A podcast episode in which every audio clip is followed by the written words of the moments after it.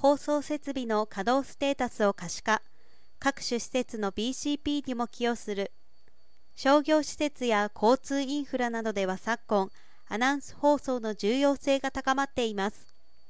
災害時の避難誘導、利用者の快適性の実現、感染症対策の注意喚起のために放送設備の安定、継続稼働が必須となっています。一方、人手不足への対応や働き方改革の推進に伴い、施設管理者にとってそれは設備の維持管理における業務負担となっていて、その軽減及び俗人化の解消が課題になっているということです。TOA は13日、放送設備の安定稼働や顧客の業務負担軽減に貢献する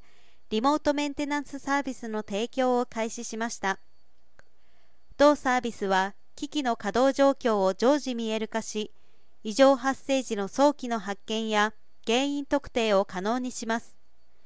クラウド上で複数施設の設備情報を一元管理でき、修繕計画の検討や BCP にも役立ちます。常時監視と遠隔操作によりトラブル時の負担を削減、年内し月額のユーザーポータルを用いて、クラウド上で設備管理を簡単にといった特徴を備えています。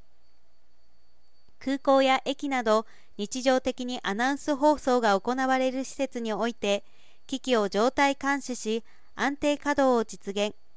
商業施設やシェアオフィスなどでは複数拠点の設備を集中管理し計画的な改修・修繕を実施しました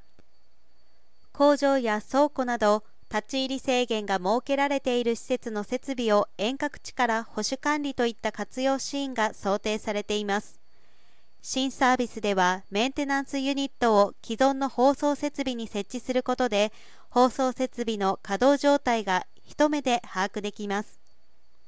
もし危機異常が発生しても早期に発見し迅速かつ的確な対応が可能となるため放送が止まってしまうことによる事業への影響を最小限に抑えられます。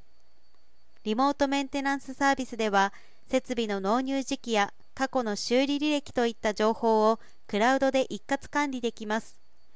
これによりバッテリーの交換や設備のリニューアルを行う最適な時期をつかめる。顧客は安心して放送設備を利用できるようになるということです。